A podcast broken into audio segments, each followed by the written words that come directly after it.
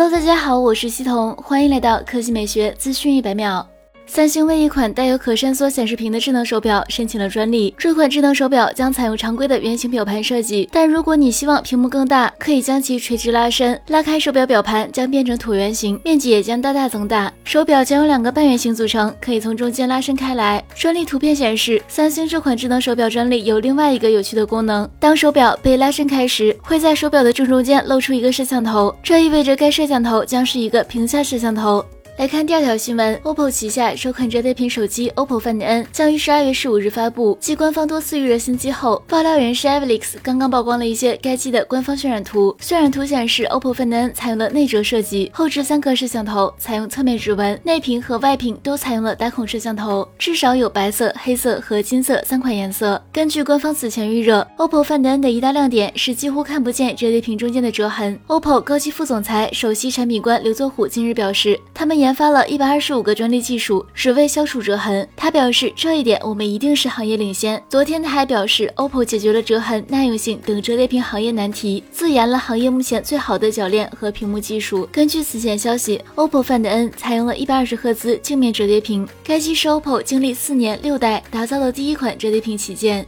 好了，以上就是本期科技美学资讯一百秒的全部内容，我们明天再见。